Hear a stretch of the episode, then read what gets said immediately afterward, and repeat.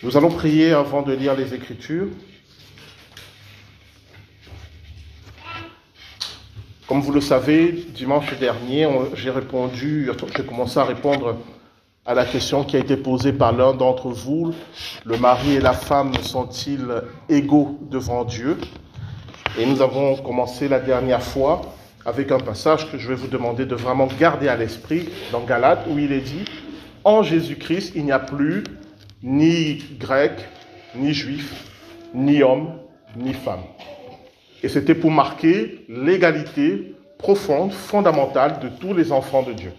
Je vous invite à vraiment garder cela à l'esprit parce que aujourd'hui on va lire un passage de, toujours de l'apôtre Paul dans Éphésiens chapitre 5 des versets 15 à 33 qui dans une première lecture semble contradictoire avec ce qu'on a vu la dernière fois, mais je vais vous démontrer que non. Et que l'apôtre Paul est tout à fait cohérent dans son propos et son propos est en conformité avec l'évangile de Jésus-Christ. Avant de lire ce passage, nous prions. Seigneur notre Dieu et notre Père, nous te demandons les lumières du Saint-Esprit au moment d'ouvrir les Écritures pour être éclairés par ta parole, pour être instruits par toi. Ouvre nos intelligences et donne-nous, Seigneur, la capacité de comprendre et la capacité aussi de mettre en pratique, de vivre ce que ta parole nous demande de faire. Père, je te remets cette prédication pour qu'à travers elle, tu parles à chacun d'entre nous et que chacun d'entre nous reçoive de toi une parole de vie. C'est au nom de Jésus-Christ que nous te prions. Amen. Alors nous allons lire dans Éphésiens, le chapitre 5. Alors je vais faire quelque chose d'inhabituel. Je vais lire à partir du verset 22. Donc Éphésiens chapitre 5, du verset 22 à 33. Et après, je vais faire une seconde lecture. Pourquoi je fais ça? Parce que je vais lire d'abord comme la plupart d'entre nous lisent ce passage. Et puis je vais faire une seconde lecture pour vous montrer comment il doit être lu. Je le fais à titre d'exemple ou plutôt de pédagogie pour vous montrer comment une mauvaise lecture, une mauvaise manière d'appréhender un passage de la Bible peut amener à une fausse interprétation. D'accord? Donc on va le lire d'abord comme la plupart d'entre nous lisent ce passage, donc Éphésiens chapitre 15, on va lire à partir du verset 22 jusqu'au verset 33.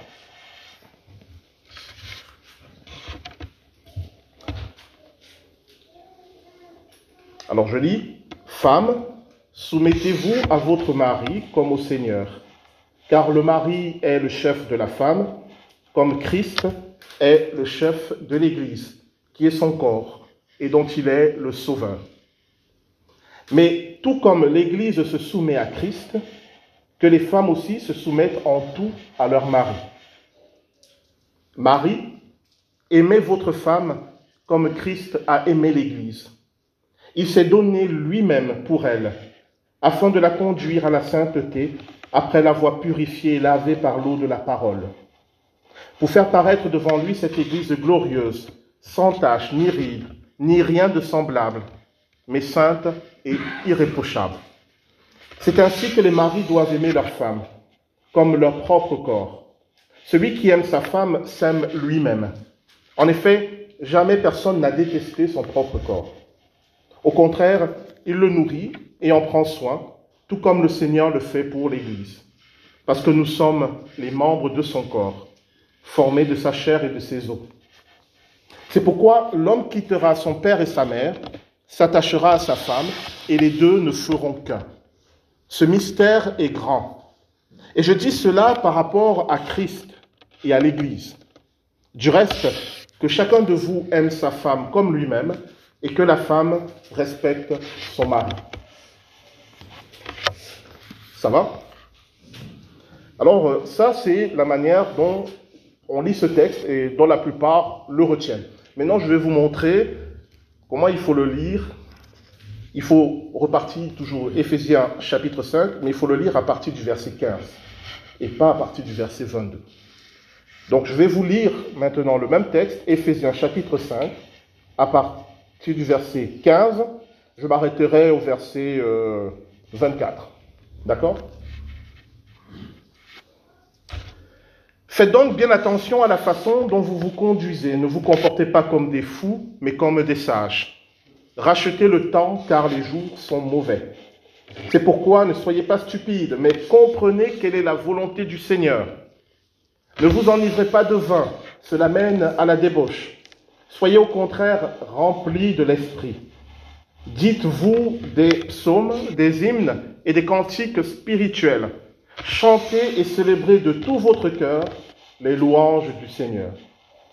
Remerciez constamment Dieu le Père pour tout au nom de notre Seigneur Jésus-Christ. Soumettez-vous les uns aux autres dans la crainte de Dieu. Femme à votre mari comme au Seigneur, car le mari est le chef de la femme, comme Christ est le chef de l'Église, qui est son corps et dont il est le sauveur. Mais tout comme l'Église se soumet à Christ, que les femmes aussi se soumettent en tout à leur mari. L'herbe sèche et la fleur se fanent, mais la parole de notre Dieu demeure éternellement. Amen. Est-ce que vous avez perçu la différence entre les deux lectures Qui l'a perçu N'hésitez pas à le dire. Pardon En réalité, la phrase qui dit au verset 22, Femmes, soumettez-vous à votre mari comme au Seigneur, cette phrase n'existe pas. En tout cas, elle n'existe pas telle qu'elle. Et c'est une petite différence, mais qui va tout changer. Cette phrase, c'est déjà une interprétation. Alors, l'esprit de cette phrase existe, hein, qu'on s'entend bien. Mais il n'a jamais été écrit, Femmes, soumettez-vous à votre mari. Ce qui est écrit, je vais vous relire à partir du verset 21. Soumettez-vous les uns aux autres dans la crainte du Seigneur, femmes à vos maris, car, etc., etc. Ça veut dire quoi? Ça veut dire que dans ce développement que l'apôtre Paul est en train de faire, il commence par parler de la soumission mutuelle que les chrétiens doivent avoir les uns envers les autres. Et là, il ne fait pas de distinction entre les hommes et les femmes. Soumettez-vous mutuellement les uns envers les autres. Il commence par cela. Et cette soumission mutuelle, il va la prendre, il va la développer dans un cas très particulier qui est celui du mariage. Car il ne dit pas, femmes, soyez soumis aux hommes. Il ne dit pas, Hommes, soumettez vos femmes. Il dit, femmes, soyez soumis à votre mari. Ce qui veut dire que il parle de deux choses. Dans un premier temps, on va voir ce que ça veut dire. Il parle à tous les chrétiens, hommes, femmes, enfants, disant, soumettez-vous les uns aux autres. Et dans un deuxième temps, il va parler du mariage, il va donner des conseils spécifiques au mariage, et on va voir pourquoi, en disant, femmes, soyez soumis à votre mari. Ce qui veut dire que la soumission dont il parle dans le cadre du mariage, c'est la soumission dont il parle dans le cadre de l'Église. Et ça, ça change tout. Parce que je vous rappelle que l'apôtre Paul écrit cela dans le contexte de l'Empire romain. Et dans le contexte de l'Empire romain, dans le cadre de la loi romaine, la femme appartient à son mari il y a le pater familias, le père de famille, qui est le propriétaire de toute la famille, femmes, enfants, serviteurs et esclaves. Donc en quoi, si ce qu'il dit, on le comprend comme on le comprend d'habitude, en quoi il est en train de donner une exhortation chrétienne s'il ne fait que rappeler les mœurs et les coutumes de l'Empire romain Est-ce que vous me suivez? Comment ce texte a été compris? Ce texte a été compris comme, disant, c'est comme ça qu'on l'entend. Marie, ou plutôt homme, soumettez les femmes. C'est comme ça qu'il est pris. Homme, soumettez les femmes. Et quand on est généreux, Marie, soumets ta femme. Et qu'est-ce qu'on attend par soumettre ta femme? Force-la, impose-toi, fais en sorte que, elle t'obéisse, elle te respecte, que euh, voilà, ça ne moufte pas. Et ce que je vous dis, c'est que ça, c'était déjà la loi de l'Empire romain. Or, que fait l'apôtre Paul ici? Si on prend ce passage depuis le verset 15, il dit vivez comme des enfants de Dieu. Comment peut-il dire vivez comme des enfants de Dieu après donner des recommandations qui sont celles d'un empire romain païen? C'est absurde. Est-ce que vous me suivez toujours? J'ai oublié de prendre toutes les précautions oratoires que je fais au début. Bah, je le fais maintenant. Euh, mon but n'est de blesser personne, etc., etc. Vous complétez la mention, barrez la mention inutile. Alors, je blague, mais vous voyez comment, si on ne prend pas ce texte pour ce qu'il est, on va faire, on va faire des erreurs d'interprétation. Donc, c'est quoi cette soumission mutuelle dont parle l'apôtre Paul et qui va reprendre dans le cadre du mariage? Est-ce que cela signifie tais-toi, obéis ben, Si c'est le cas, c'est ce qu'on doit vivre dans l'Église. N'est-ce pas? Si cette soumission que la femme doit avoir son mari, c'est tais-toi et obéis, ça veut dire que la soumission mutuelle qu'on doit avoir les uns envers les autres, c'est tais-toi et obéis. Que ça marche. Vous voyez que ça commence à coincer. Hein. Dès qu'on comprend maintenant que c'est la même chose, on se rend compte qu'il y a des choses qui sont plus possibles. On comprend que ça ne peut pas être ça on comprend que l'apôtre Paul ne peut pas demander ça aux églises chrétiennes, que nous devenions chacun le tyran de l'autre. Alors c'est quoi cette soumission mutuelle Qui est demandée à tous les enfants de Dieu, hommes, femmes, enfants, il n'y a pas de distinction. Si je devrais la rendre euh, pratique, me soumettre à mon frère ou à ma sœur en Christ, c'est reconnaître qu'à travers elle, Dieu parle et agit aussi, tout simplement. Me soumettre à mon frère ou à ma sœur en Christ, c'est reconnaître que Dieu parle à travers elle ou à travers lui, que Dieu agit à travers elle ou à travers lui. Donc il n'y a pas en nous, entre nous des différences de nature. Ça veut dire que quand mon frère ou ma sœur en Christ prie, je dois considérer que potentiellement le Saint-Esprit parle par elle ou par lui. Ça veut dire que quand mon frère ou ma soeur en Christ me donne un conseil, je dois le prendre en compte. Cela ne signifie pas que je dois obéir à tout ce que mon frère ou ma soeur en Christ me dit. Non. Mais je dois écouter et réfléchir. Et après, ça, je peux trouver que c'est un mauvais conseil, on est d'accord. Mais je ne dois pas traiter mon frère ou ma soeur en Christ comme un moins que rien, comme quelqu'un qui n'a pas de valeur, comme quelqu'un qui n'a pas d'importance. La soumission mutuelle, c'est reconnaître que peu importe nos fonctions dans l'Église, nous sommes tous enfants de Dieu. Et que ce n'est pas parce que je suis pasteur que Dieu ne va parler qu'à travers moi. C'est ça la soumission mutuelle. Il ne s'agit pas de s'auto-flageller. Il ne s'agit pas de dire qu'on est nul, qu'on ne vaut rien. Il ne s'agit pas de dire que l'autre est Dieu.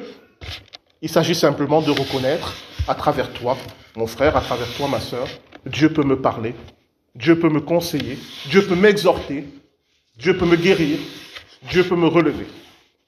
Je te respecte parce que tu as en toi ce potentiel d'agir de Dieu. C'est comme ça que je comprends la soumission mutuelle. il me semble que c'est ce dont parle l'apôtre Paul ici. Et c'est ce que nous devons vivre dans l'Église. Et c'est cette soumission mutuelle qui va maintenant transposer dans le cadre du mariage. Mais dans le cas du mariage, il va proposer une répartition. On va essayer de comprendre pourquoi il le fait. Est-ce que ça va jusque-là? Donc, je vous relis les versets 21 et 22. Soumettez-vous les uns aux autres dans la crainte de Dieu, femmes à vos maris. Donc, on est dans la même soumission qui passe maintenant dans le cadre du mariage. il propose femmes à vos maris il développe car le mari est le chef de la femme comme Christ est le chef de l'Église, qui est son corps et dont il est le sauveur. Et verset 25, Marie, aimez vos femmes comme Christ a aimé l'Église, il s'est donné lui-même pour elle, afin de la conduire, etc. Et dans, je crois dans un autre passage, euh, l'homme doit donner sa vie pour la femme, je ne sais plus si c'est ici qu'il le dit. 28 Voilà, c'est ça. Alors pourquoi il fait cette distinction dans le cadre du mariage? Il faut d'abord comprendre ce qu'est un mariage chrétien. Je vous rappelle qu'ils sont dans l'Empire romain, qu'il y a un droit civil pour le mariage civil romain. Mais puis, il y a des valeurs de mariage chrétiennes, et c'est cela dont il parle.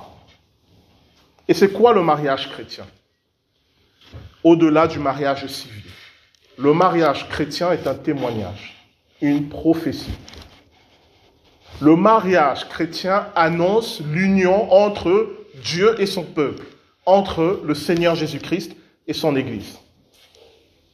Si vous en doutez, je vous relis ce passage qui est étrange.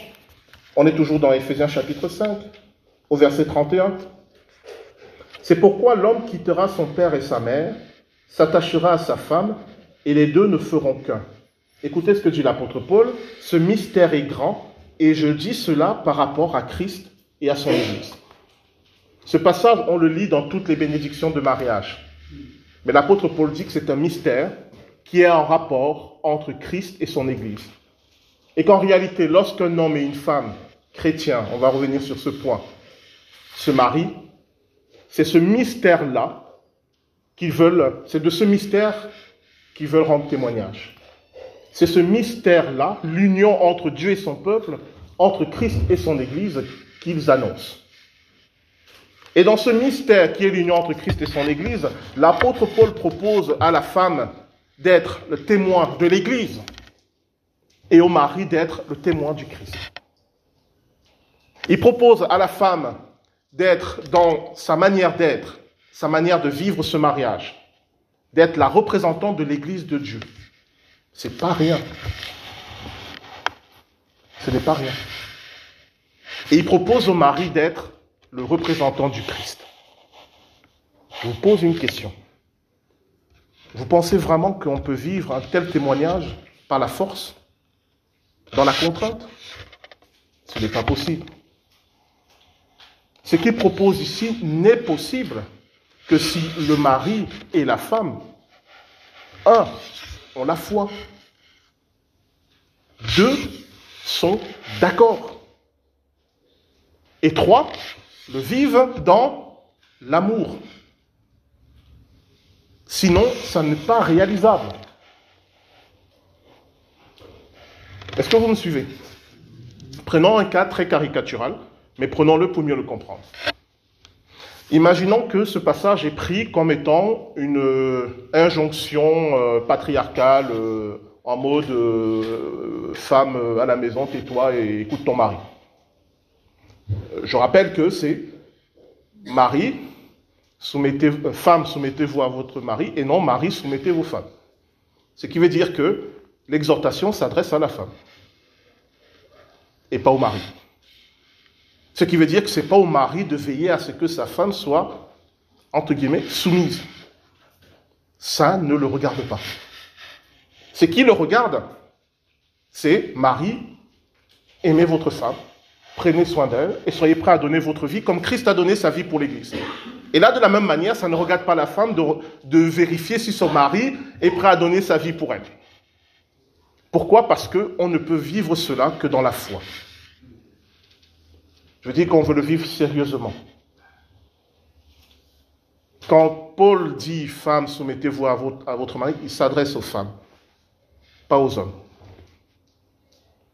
Il s'adresse aux femmes dans le cadre du mariage.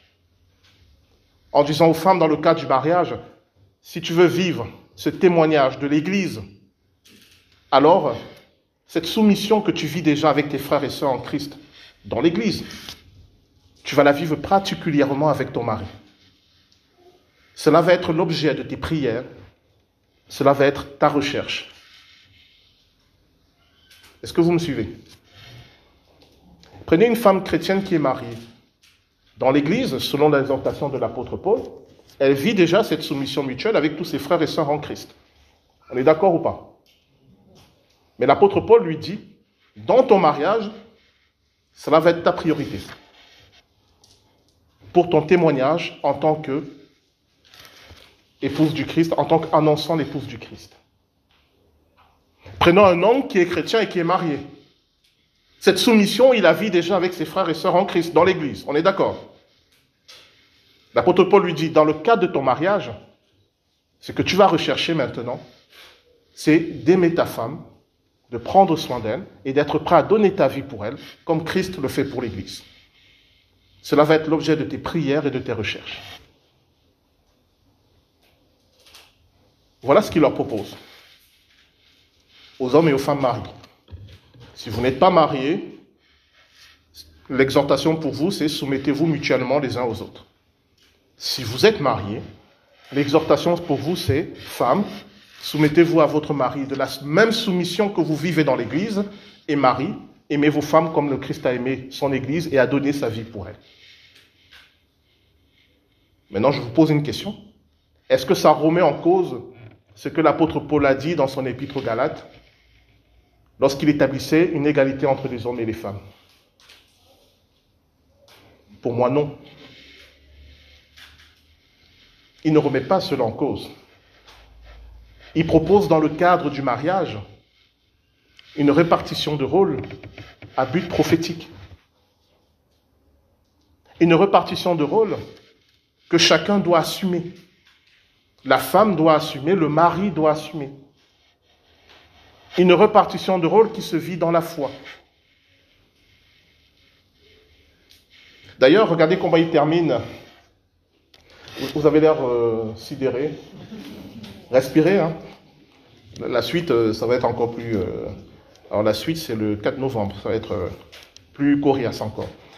On va parler de quand la femme prophétise au prix qu'elle mette un voile. On va voir pourquoi il dit ça. Regardez verset 33. Du reste, que chacun de vous aime sa femme comme lui-même et que la femme respecte son mari. Avec cette conclusion, on comprend bien que le point principal pour l'apôtre Paul, ce n'était pas d'aller vérifier comment vivent les couples, mais c'était de rappeler ce mystère du Christ et de, son Église.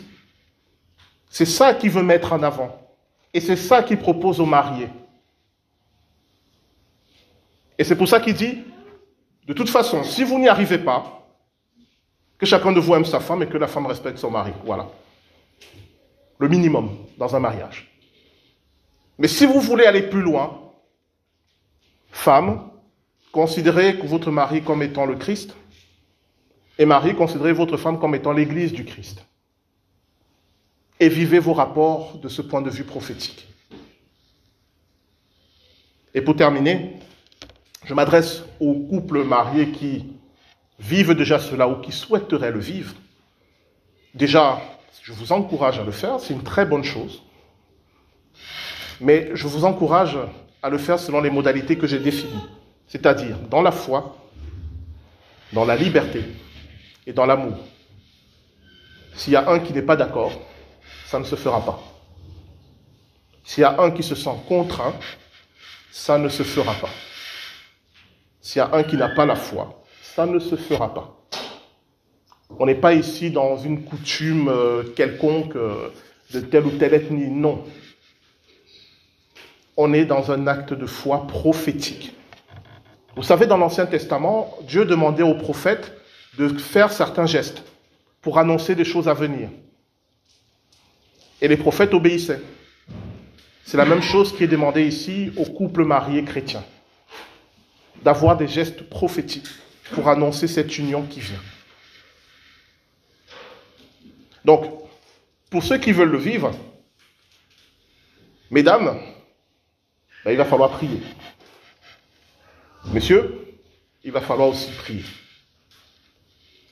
Parce que ce qui est demandé ici, ne croyez pas que c'est facile. Qu'on s'adresse aux hommes ou aux femmes. Ce qui est demandé ici, ne croyez pas qu'on vous demande d'être euh, aveugle ou de faire que comme si vous n'étiez plus dans le monde. Ce n'est pas ça. C'est de témoigner dans votre monde, dans votre quotidien, de cette union entre le Christ et l'Église. Et il va y avoir des défis.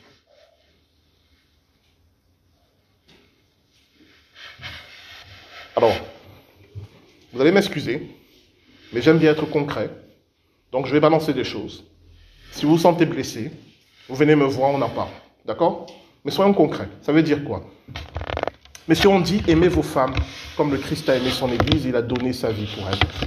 Ça veut dire que quand madame ne ressemble plus à ce qu'elle ressemblait il y a 20 ans, quand vous commencez à regarder à droite, à gauche, vous commencez à trouver que bah, celle-là, elle est un peu mieux, celle-là, euh, voilà. Vous n'êtes plus dans l'amour du Christ pour son Église. Parce que Jésus-Christ n'a pas changé d'Église en cours de route. Jésus-Christ est resté fidèle à son Église jusqu'à la fin. Et son Église a des défauts. On est bien là pour en témoigner. Son Église n'est pas parfaite. Mais il a aimé et il aime jusqu'au bout. À vous, mesdames. Quand vous savez, parce que mesdames, vous savez, que monsieur a tort, que monsieur n'est plus aussi euh, dynamique qu'au début, que monsieur a perdu de sa superbe. Écoutez, priez, priez beaucoup, dites au Seigneur, aide-moi, aide-moi à l'accepter et aide-moi à considérer que tu parles à travers lui et que c'est à travers lui que tu vas guider notre famille. Quand vous pensez savoir et vous savez et que lui ne sait pas, priez pour demander au Seigneur qu'il éclaire lui. vous voyez comment ça commence à devenir difficile? Dans cette démarche, vous n'allez pas imposer à l'autre d'être comme vous voulez. Mais vous allez prier pour que vous, vous deveniez comme il est écrit. Dans cette démarche, vous n'allez pas regarder si l'autre devient parfait. Mais vous allez prier pour vous devenir parfait. C'est une démarche d'humilité. C'est ça que Paul propose ici dans le cadre du mariage. Une démarche d'humilité. Une démarche d'amour aussi. Et c'est aussi un combat. Mais dans lequel, et c'est la, la, bonne nouvelle, un combat prophétique dans lequel le Seigneur vous soutiendra, vous bénira et vous fortifiera. Alors je repose ma question parce que c'est ce qu'on entend souvent. Est-ce que vous croyez vraiment que Paul est misogyne, qui déteste les femmes et qui ne les aime pas? Moi, il me semble que non. Bon, on va parler du voile la prochaine fois, vous allez, euh, je vais vous reposer la même question. Mais j'ai une réponse. Vous allez voir qu'il est cohérent dans tout ce qu'il dit. Je vous donne un indice pour le voile. C'est la même chose qu'ici. Ça concerne qui? Le mariage, toujours. Vous allez voir. Pour terminer, c'est une exhortation qui nous est faite. C'est quelque chose qu'on ne peut pas nous imposer. Mais c'est quelque chose dans lequel nous sommes encouragés à entrer dans le mariage. Personne ne viendra surveiller. Personne ne viendra vous mettre une bonne ou une mauvaise note. Parce que c'est entre vous en tant que couple et Dieu. Ça ne regarde pas le, reste de l'Église. C'est entre vous en tant que couple et ce que vous voulez porter comme témoignage devant Dieu. Encore une fois, il ne s'agit pas de faire semblant d'être le couple parfait devant les autres. Ça ne nous regarde pas. Il s'agit de vivre une réalité d'amour d'abord devant Dieu. Et puis si nous on voit que vous vous aimez et que c'est super, alléluia, on est content pour vous. Mais ce n'est pas nous qu'il faut convaincre. C'est d'abord Dieu. Alors on va prier en deux temps. On va prier pour la soumission mutuelle les uns envers les autres. Hein, il y a sûrement quelqu'un ici dont vous vous dites, celui-là, euh, c'est n'importe quoi, je ne l'écoute pas. Euh. voilà, on va prier pour que le Seigneur nous donne euh, de l'humilité, de l'amour pour ce frère ou cette sœur en Christ, qu'on puisse vraiment être attentif aussi à ce qu'il a à dire et à porter. C'est ça la soumission mutuelle. Et pour euh, ceux qui sont mariés en couple et chrétiens, si vous le souhaitez, on va prier pour que vous puissiez vivre cette réalité de euh, la, la, mariée qui vit cette soumission envers son mari et le mari qui donne sa vie pour la mariée. Ça vous va? On va prier.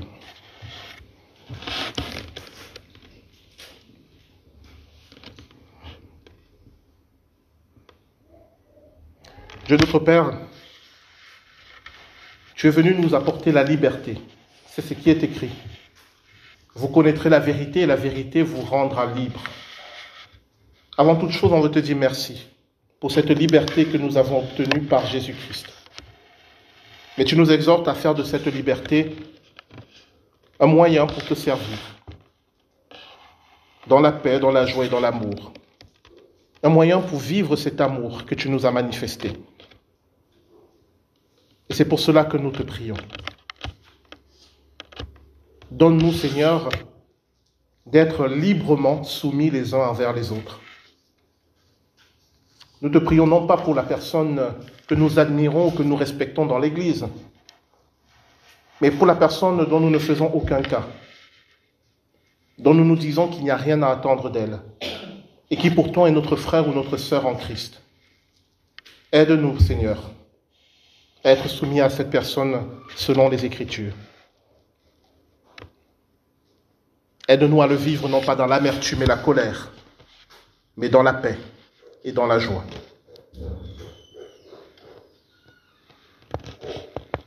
Seigneur, je te prie pour euh, les couples mariés qui veulent vivre cette exhortation de l'apôtre Paul. Dans cette démarche, Seigneur, je te demande de les aider à le vivre dans la liberté, dans l'amour, dans un accord et dans la paix. Que chacun puisse entrer pleinement dans cette prophétie de l'union entre Christ et son Église, dans ce mystère qui sera révélé à la fin des temps. Donne à chacun, selon son histoire, son caractère, ses blessures, de vivre cela dans la paix, dans la guérison. Aide, Seigneur, les femmes chrétiennes qui veulent vivre à accepter cette soumission chrétienne dans le cadre de leur mariage et aide les hommes chrétiens qui souhaitent vivre et à aimer leur femme jusqu'à donner leur vie pour elle. Cela, Père, nous te le demandons. Au nom de Jésus-Christ notre Seigneur. Amen.